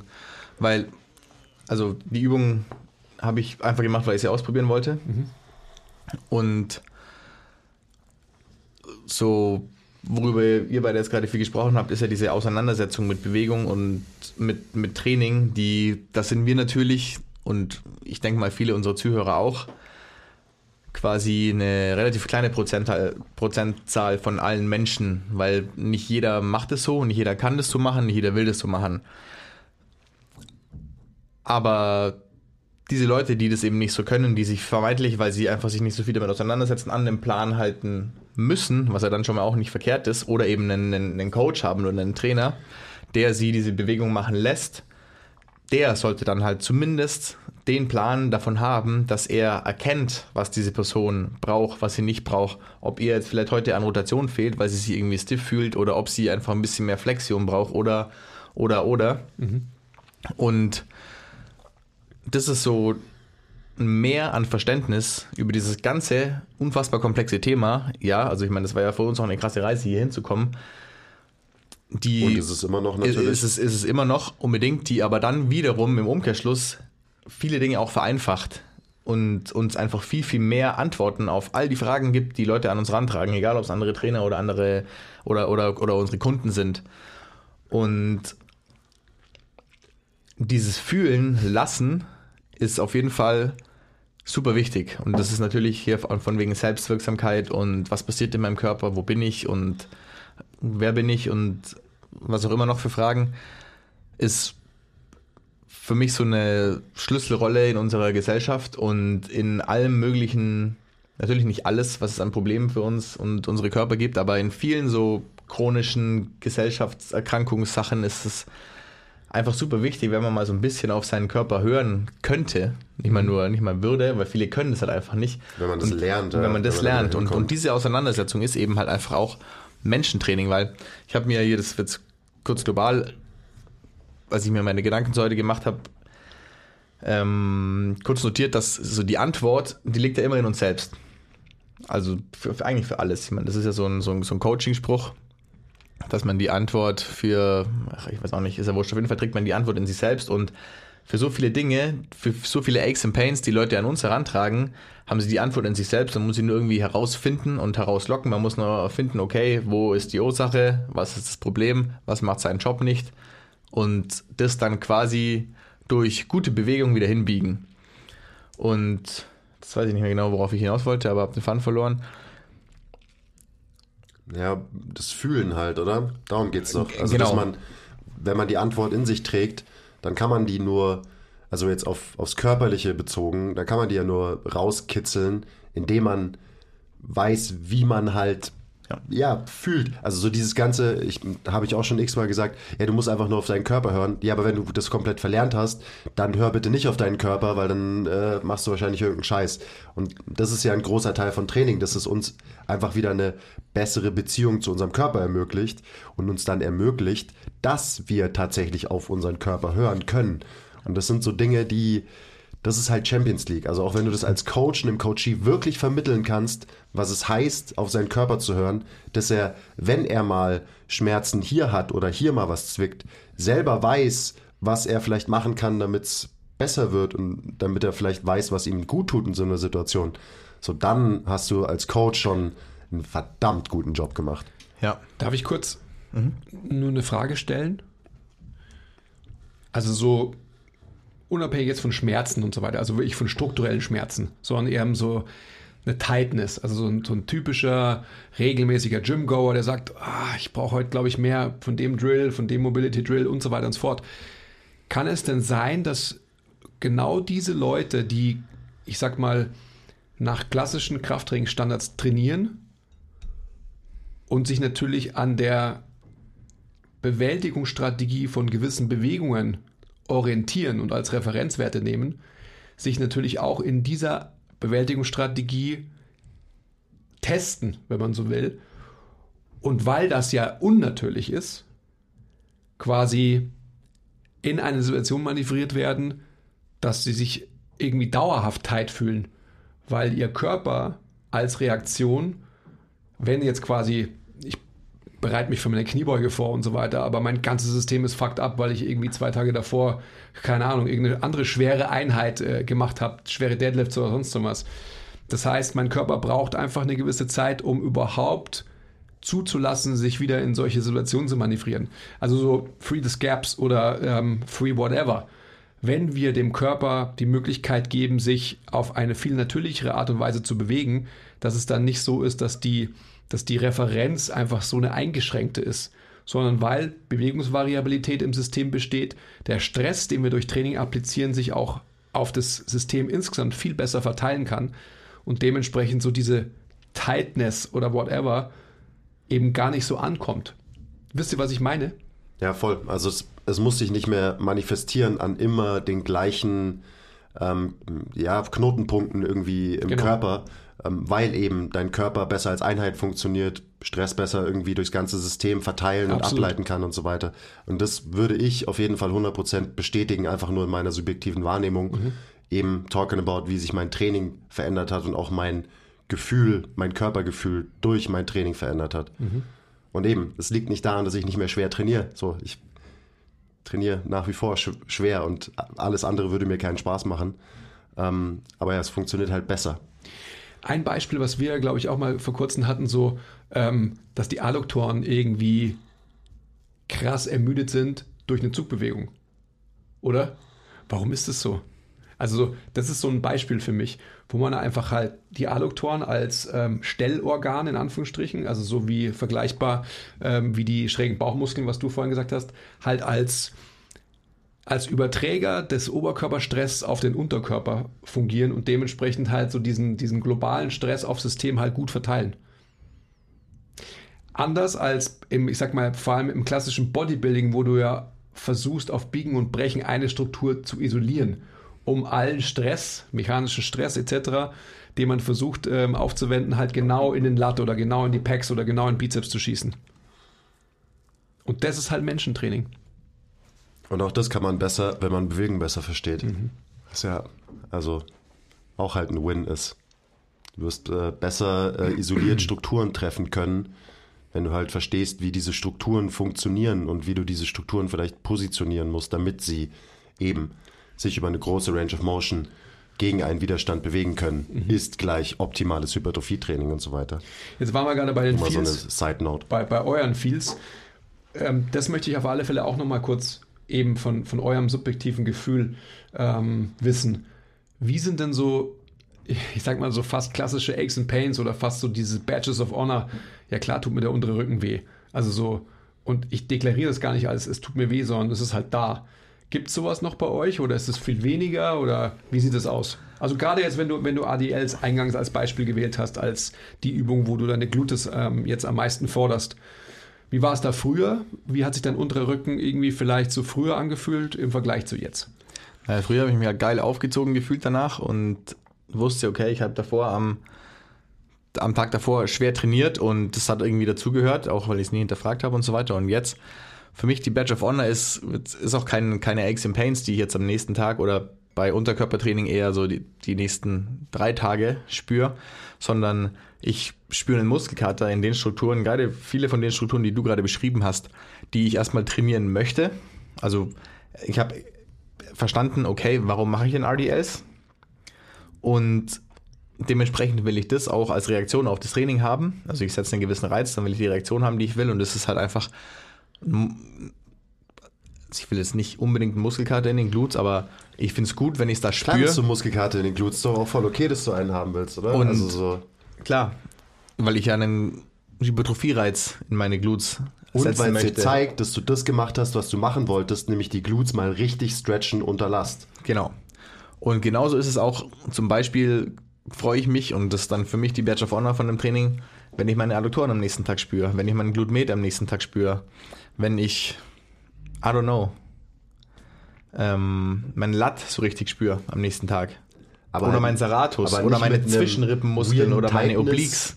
Unwohlgefühl, sondern halt mit einem, eben, einem Muskelkater, den du, wo du auch dann am nächsten Tag genau weißt, okay, die Übung hat funktioniert. Ja. So, ich habe dieses Gewebe tatsächlich gestresst. Und das war das Ziel zum Beispiel von dieser Bewegung. So. Und es ist ja so diese, das ist eine geile Badge of Honor. diese Umverteilung von Spannung im Körper einfach. Und je mehr ich Spannung wieder in die Strukturen leite, wo ich die letzten Jahre wenig Spannung hatte, beziehungsweise keine, desto weniger Spannung habe ich an den Stellen, wo ich die letzten Jahre viel Spannung hatte und sie da überhaupt nicht haben will. Und das ist halt so, das, das reicht mir am Badge of Honor. Und wenn wir dann weitergehen, genau das versuche ich auch im Training mit meinen Kunden zu machen. Und das ist die Veränderung des Trainings mit meinen Kunden, dass wenn die Leute irgendwie kommen und sie haben hier und das oder sie wollen Darf, einfach. ich, sorry, ja, ich darf noch eine kurze Zwischenfrage stellen. Unterer Rücken ist ja ein so ein Thema, ähm, was, was ja jedes Gym hat oder jeder Lifter irgendwie hat. Ähm, wie, wie ist quasi so die Situation bei uns, bei allen Kollegen? Wer hat gerade Probleme im unteren Rücken? Beziehungsweise weitere Frage, wer hat Schulterprobleme? Weil Schulter und Unterrücken sind doch immer Themen, oder? Wenn man Krafttraining betreibt. Ja. Gibt es das gerade noch hier beim MTMT Gym? ja, vereinzelt schon noch, glaube ich. Wer hat das? Aber sehr, sehr wenig. Ich würde sagen, der Bene struggelt immer mal wieder mit seinem unteren Rücken. Ähm, und ja, sonst wüsste ich es jetzt auch nicht. Also es, klar gibt es irgendwie Verletzungen, aber das zähle ich jetzt nicht dazu, sondern es geht ja um diese Verschleißerscheinungen vom Training. Und da, also da muss ich jetzt zum Beispiel auch gerade an Tilo denken, der auch so ein chronischer Unterrückenpatient ist, der auch eben da nichts mehr hat, seitdem er halt sinnvoller trainiert, was Ja. das angeht. Schulter auch. Ja, true. Schulter muss er halt einfach Kreatin nehmen, dann hat er da nichts. Ähm, das hat er jetzt endlich mal gelernt, hoffentlich. Dass er nicht mehr aufhört, Kreatin zu nehmen. So, oh, ich nehme jetzt mal wieder ein paar Wochen. Regst mich so auf. Ähm, aber ja, ich, also man müsste mal eine Umfrage machen, aber ich glaube, ähm, teamintern, den Coaches geht es allen ziemlich gut, was solche Verschleißerscheinungen oder eben nicht Mhm. Ist doch total angeht. schön, oder? Das ist wunderschön. Ja. Das ist auch, also. Wolltest du noch was zu, zu dem Thema sagen? Weil ansonsten. Nee, erzählt ihr beide mal noch. Ich wollte gar nicht das nächste Thema schon anfangen. Weil der, also ich meine, ist natürlich ein äh, extremer Switch und auch Vergleich zu jetzt der Zeit, wo ich ähm, Kraft-3-Kampf orientiert trainiert habe. Aber das ist so das andere Extrembeispiel. Und da hat mir natürlich immer, also da hatte ich nicht nur Tightness, sondern da hat mir tatsächlich immer irgendwas wehgetan. Ellbogen, Schulter, Unterrücken. So die, die drei Dinge so. Das waren immer so bei mir die Sachen. Und ähm, wenn ich mich jetzt so zurückerinnere, einfach nur so als ans letzte Jahr, dreiviertel Jahr, ähm, was da so körperlich los war. Und ich meine, ich habe zusätzlich noch angefangen, Basketball zu spielen, was ja auch nochmal gar nicht so wenig Stress für, für meinen Körper ist. Also gerade wenn man auch so schwer ist wie ich und ich habe relativ viele Minuten gespielt und so weiter. Ähm, und ich habe das auch schon mal erzählt, ich bin super gut durch die Saison gekommen. Ich hatte einmal so ein bisschen was mit dem Knie, irgendwas komisches. Ähm, und da kommt dann auch dazu, dass ich inzwischen ein ganz anderes Vertrauen in meinen Körper habe. Also als ich dieses Wehwehchen im Knie hatte, so das hat, ich habe keine Trainingseinheit deswegen irgendwie aussetzen müssen. Ich habe mein Training angepasst. Ich habe Sachen gemacht, wo ich mir von vornherein ziemlich sicher war, dass mir das hilft dabei, das schnell wieder zu rehaben. Und es hat auch funktioniert. So, das hat dann irgendwie zwei Wochen genervt. Ich habe mein Training eben angepasst, individuell, intuitiv an meine Situation, an die Signale, die mein Körper mir geschickt hat, via Schmerz im Knie. Und das hat mega gut funktioniert.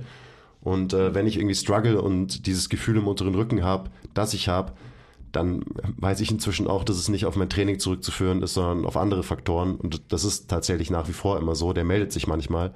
Und dann weiß ich aber auch warum. Und das hat nichts mit meinem Training zu tun.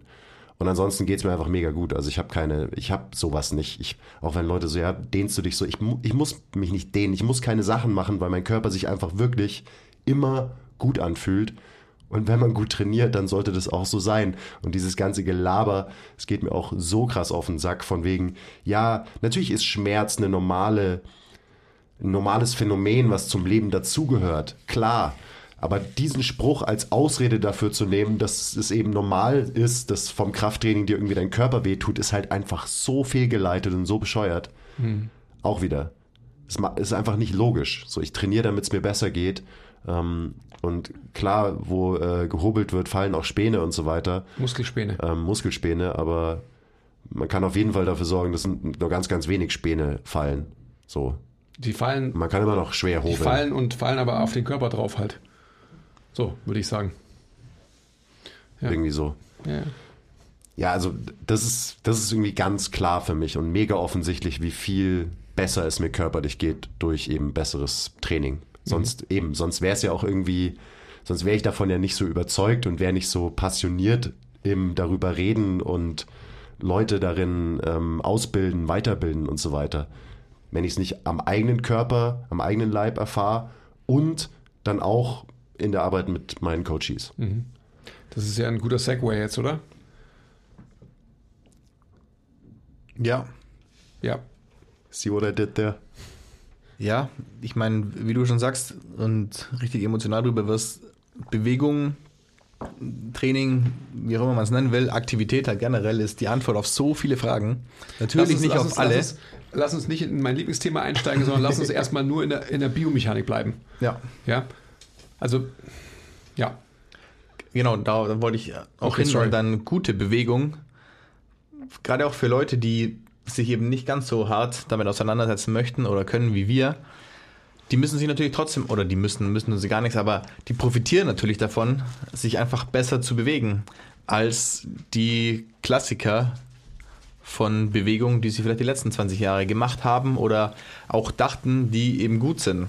Keine Ahnung, Grundübungen, was weiß ich, was alles dazu kommt. Ja, ich mach, muss ein bisschen Rücken machen, weil mein Rücken ist schwach oder, oder, oder. Aber die Leute sich wirklich gut bewegen lassen, tut denen halt auch so gut.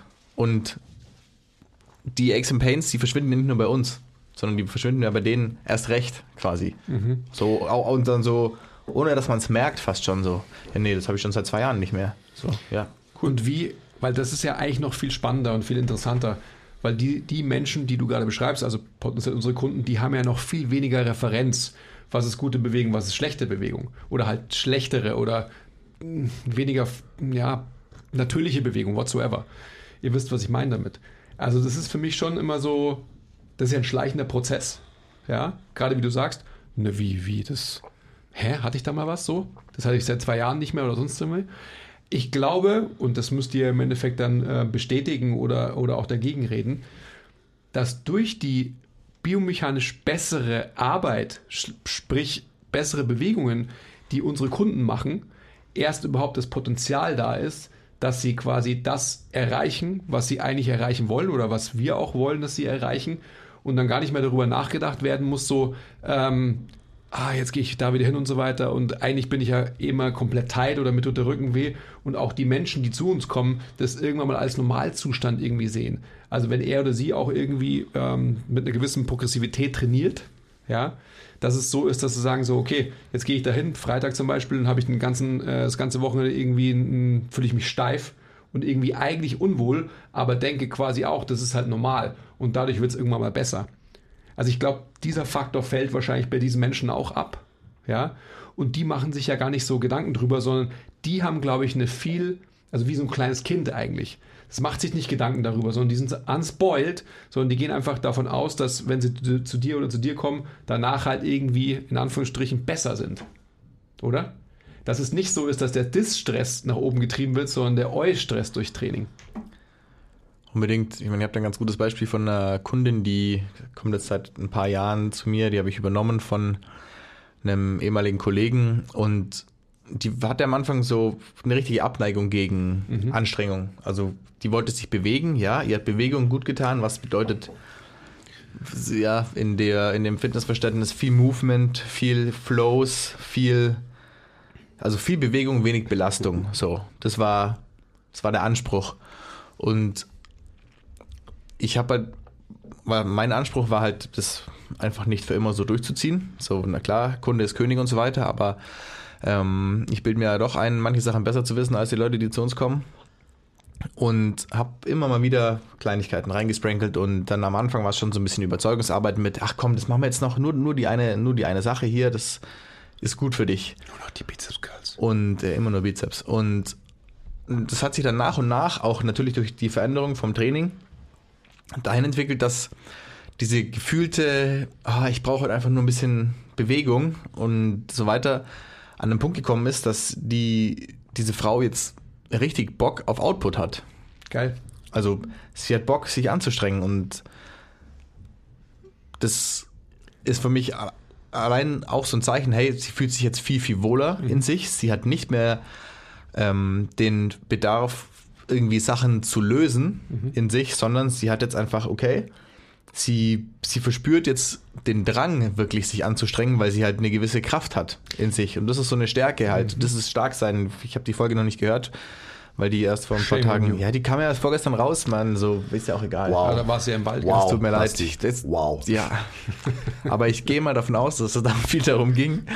Und das ist so eine Stärke, die dann halt quasi auch ein Ventil braucht. Und das ist ein gutes Ventil. Und das ist genau dieser Eustress, von dem du gesprochen hast. Aber es ist ja auch, du hast sie in die Situation versetzt, dass sie nicht, was sie vielleicht in der Vergangenheit erfahren hat, Belastung als Negativstress Ja. assoziiert.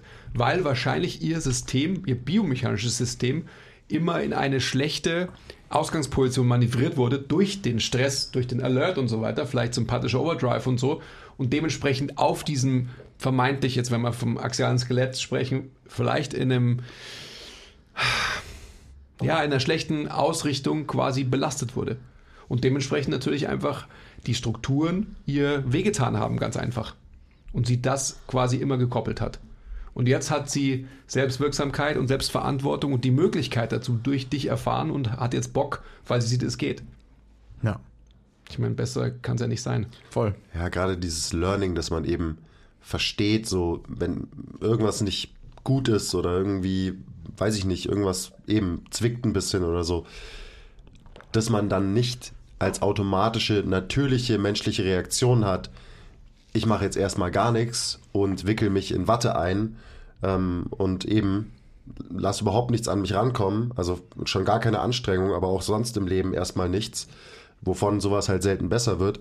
Wenn man da dieses Mindset switchen kann in, ah, okay, ich fühle mich nicht so gut, ähm, ich glaube, ich muss was tun. So, das ist halt auch wieder, wenn man das als Coach hinbekommt, und das ist ein grundsätzlicher Shift im Mindset von Menschen, dann ähm, spielt man in der Champions League mit im Coaching, Ja. wenn man das schafft. Ja, man hat die Antwort in sich selbst. Und was ja nicht bedeutet, dass man sich nie auch Hilfe holen kann oder sollte. Aber Hilfe im das Ganze aus sich rausholen lassen, quasi. Ja, natürlich brauchst du, brauchst du Hilfe, das ist ja klar. Ähm, aber umsetzen musst du es dann eben selber. Also da, da sind wir jetzt wieder bei einer anderen Diskussion. Ähm, der Marian, schau der Marian, der hat mich letzte Woche angerufen und hat gemeint, so, ähm, er muss ins Krankenhaus, ist so ein bisschen ähm, Hypochonder angehaucht und so. Er konnte nicht mehr atmen. Ja, und dann habe ich gesagt, so, also während wir gesprochen haben, haben wir über ähm, Lautsprecher gesprochen, habe ich ihn hingesetzt und habe ihn quasi, also so wie er es mir beschrieben hat, was er nicht kann und wo er Schmerzen hat, also so wirklich Schmerzen, dass er gesagt hat, er hat einen Herzinfarkt mit äh, 28 oder 29, was er ist und so, also halt ein bisschen äh, überdreht. Habe ich ihn hinsetzen lassen, in eine Körperposition manövriert, also mit einer gewissen Ausrichtung seiner Arme und so weiter. Und dann habe ich gesagt, so, da bleibst du jetzt und atme und ich bleib dabei ähm, ein paar Minuten lang, während du atmest. Und danach war es weg. Also weil es einfach so war, dass ähm, das, das derangierte System Rippen und so weiter so schlecht stand aus Grund von einer Verkrampftheit durch Stress, was sich dann wieder gelost hat. Also es ist it's a beautiful thing. So. Und jeder kann das. Das ist ja nur ein Beispiel von vielen. Ja, es ist also die, die Tools, die wir dazu bekommen haben durch ein besseres biomechanisches Verständnis, sind natürlich super geil. So, logischerweise. Ich kann eben, ich habe es vorhin schon gesagt, wirklich individuell auf Leute eingehen.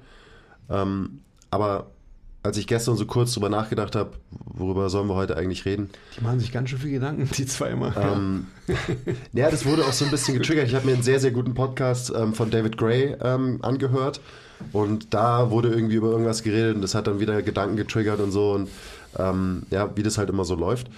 Ähm, da habe ich so ein bisschen drüber nachgedacht, dass, glaube ich, der größte globale Benefit von einem besseren Verständnis für diese ganzen Sachen für mich persönlich und dann in, als Ableitung auch für meine Kunden ist, dass ich einfach viel selbstbewusster bin, weil ich mehr verstehe über Training und Bewegung.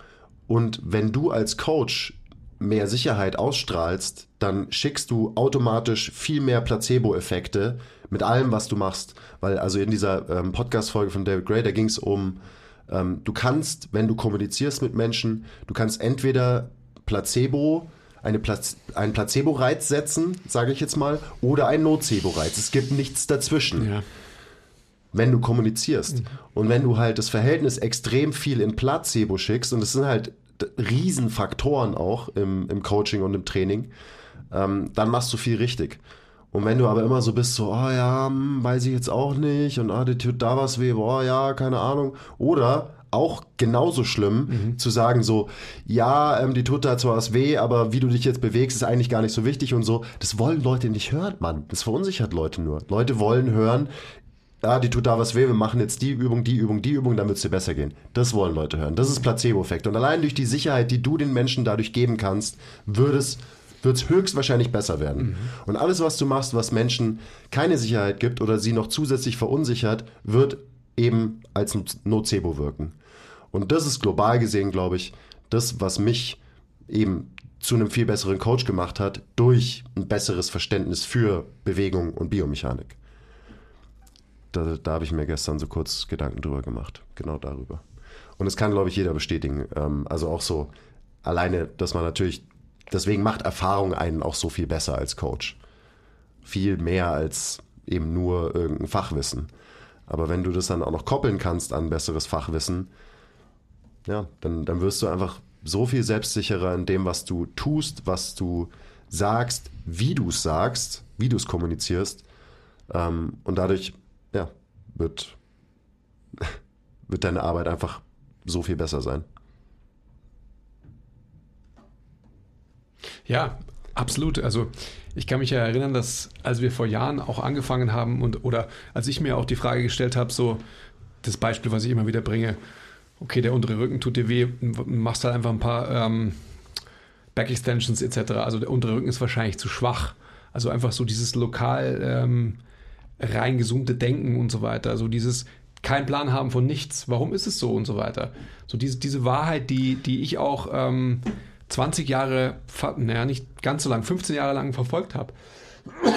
Versus sich wirklich die Frage zu stellen, was ist die tiefste Schicht der Ursache?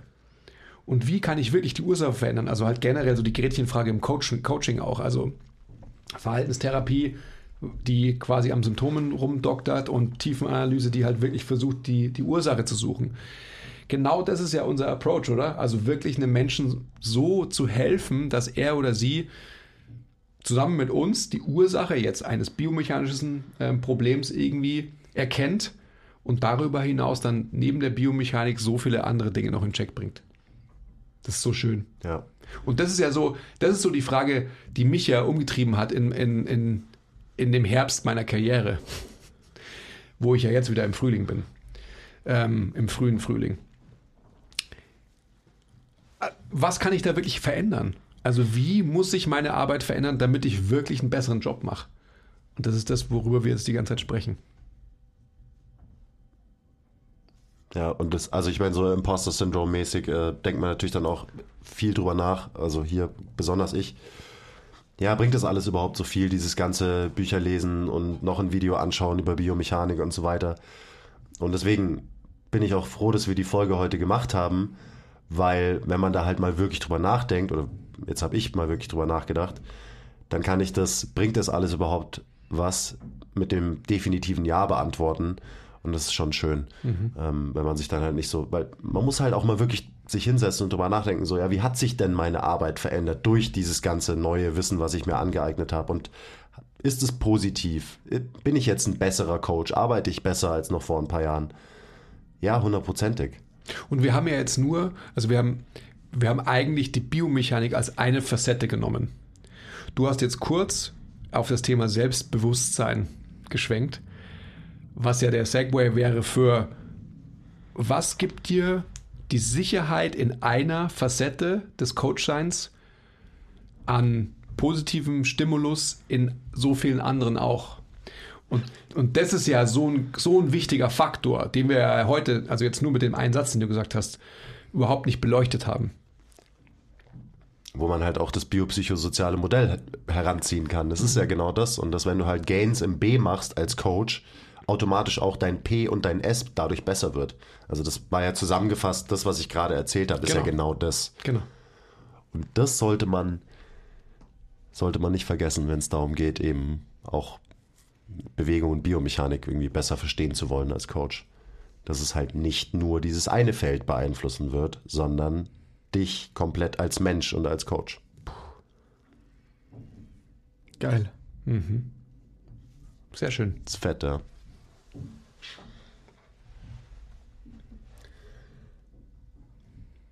Wir könnten tatsächlich ähm, Folge 2 genau darüber machen, weil ich nur so als Ausblick vielleicht dafür, du hast heute von Fragilitätsmindset gesprochen und hast es bezogen auf, ähm, auf Ernährung, weil wir ja gerade über Brotraum und, ähm, und so weiter und so fort gesprochen haben. Shoutout Mehl. Shoutout Mehl. Und ich denke, und Shoutout Zucker natürlich. Teig. Ich denke, das sollten wir de- definitiv thematisieren. Weil ähm, auch die Abkehr von 100% metrisch messbaren, die Abkehr von Leistung und so weiter, ja generell dieses fragile System, dieses Kartenhaus, auf dem ja auch dein Training vor einigen Jahren noch gründete, wurde ja so leicht irgendwie zum Einbrechen gebracht. Heißt das so? Einstürzen gebracht. Und heutzutage ist es überhaupt nicht mehr so. Verstehst du, was ich meine? Ja, absolut. Wie fragil war das Ganze und wie war das Fundament und wie solide und fest und stark ist jetzt das Fundament? Und vor allem das Fundament in deinem Kopf. Ist schon lustig, da wo ich die, die schwersten Gewichte äh, bewegt habe und selber am schwersten war, da war ich äh, mental am fragilsten. Absolut. Wow. So geht's vielen. Also eben, auch, auch wieder gestern getriggert durch eine fucking Instagram-Ad, wo ich mal drüber nachgedacht habe, so wie fragil wir eigentlich sind in dieser Fitnessbranche. Ähm, nicht unbedingt körperlich, auch körperlich, definitiv auch körperlich, ähm, aber gerade so mental, wie fragil wir sind, wo wir doch eigentlich, wo Fitness doch eigentlich genau das Gegenteil sein sollte von Fragilität. Ja. Okay. Also dann ähm, machen wir Folge 2 genau zu dieser äh, Fragilitätsfrage, oder? Und was bedeutet das überhaupt? Ja, äh, unbedingt, auf jeden Fall. Aber ich finde, wir könnten auch noch eine weitere Folge machen, eben über, wie hat sich die Arbeit mit unseren Leuten verändert. Ähm, also klar haben wir jetzt über die großen, übergeordneten Punkte geredet. Du meinst mehr on Detail. Genau, so ein bisschen in, ins Detail gehen, Finde ich gut. wie sich das denn wirklich konkret verändert hat. Ähm, ja, wo wir da halt noch Gains gemacht haben. Eben das, das wichtige, übergeordnete, das äh, was, wollte ich heute auch unbedingt loswerden. Das haben wir gemacht, aber da kann man auch eine, eine super geile Folge, glaube ich, drüber machen. Ja, also dann haben wir schon eine Serie. Okay, ich bin jetzt weg. Ich glaube ich auch. Ich habe schon länger nichts mehr gesagt. Also, Hallo, Basti, bist du noch da? also ich bin noch da, aber Also ihr macht die Shoutouts und alles und so weiter. Ich ähm, sag auf bald. Ja, also ich würde nochmal einen Shoutout geben an Muskeltraining, Menschentraining, ähm, einfach weil es gut zu der Folge heute passt. Sehr gut. Äh, viele von den ähm, Gedanken, über die wir heute auch teilweise gesprochen haben, stecken da einfach drin in Bewegung und in eben einem Trainingsplan, den man auch relativ intuitiv trainieren soll. Ähm, genauso war das auch von mir gedacht, dass dieser Plan, dieses Programm ein Schritt dahin ist, dass man so, sich so ein bisschen löst von diesem, ich muss genau das machen, was in meinem Plan steht, Mindset und halt lernt einfach ja, autoregulierter, intuitiver zu trainieren, wie auch immer du es nennen willst, I don't care. Ähm, ja, freut mich mega, wenn, äh, wenn ihr da dabei seid. macht es. Ich habe es getestet, so von der ersten Sekunde an. Und es ist geil, es macht Spaß. Ein wichtiger Punkt übrigens, es macht einfach Spaß. Es werden für viele, Der fucking wichtigste eigentlich. es werden für, von, für viele von euch werden ein paar neue Bewegungen drin sein, was jetzt überhaupt keine Abschreckung sein soll, sondern auch wiederum einfach nur nochmal, hey, es macht Bock, neue Sachen zu machen. Und wie gesagt, es ist nichts komplett Neues. Es werden immer irgendwelche Abwandlungen von Sachen sein, die ihr vielleicht schon kennt, aber es macht einfach Bock. Und dass es da auch nicht zu Missverständnissen kommt, wenn ihr den Plan progressiv trainiert und euch anstrengt dabei, dann macht ihr da krasse Gains. Also hier Stichwort meine Glutes zum Beispiel, meine Quads, meine Beine generell. Auch, ja, geile Oberkörperbewegungen, super geile Oberkörperbewegungen. Ich kann es nur empfehlen. Holt euch den Plan. Und ansonsten, ich meine, wir haben es vorhin schon kurz gesagt, ähm, gerade wenn ihr jetzt noch dabei seid, ich habe es letztens auch in der Folge, äh, habe ich auch drüber geredet, dann seid ihr die, die Superfans, die MVPs ähm, und ihr habt es wahrscheinlich eh schon gemacht, aber falls ihr es nicht gemacht habt, wenn ihr auf Spotify seid, klickt bitte ganz kurz auf die Bewertung, gibt uns fünf Sterne, das hilft uns mega weiter, wenn ihr das Ganze auf YouTube guckt, äh, Algorithmus, Kommentar, Like, die ganzen guten Sachen. Ähm, und ansonsten, ich überlege gerade, wie wir alles worüber wir jetzt irgendwie auch in den ganzen letzten Folgen geredet haben und dieses eben ganze biomechanische Verständnis und wie man es auf Krafttraining übertragen kann. Ähm, ich bin gerade hart am äh, überlegen, wie man das in ein ähm, Produkt packt. Webinar, keine Ahnung, weil ich, ich will das irgendwie bündeln und strukturiert auch weitergeben können. Und nicht nur so fetzenweise in kurzen Rants in meiner Instagram-Story. Ähm, also ja, da kommt auf jeden Fall auch was auf euch zu. Ähm, äh, schön, dass ihr dabei wart. Ähm, danke fürs Zuhören. Okay, bye!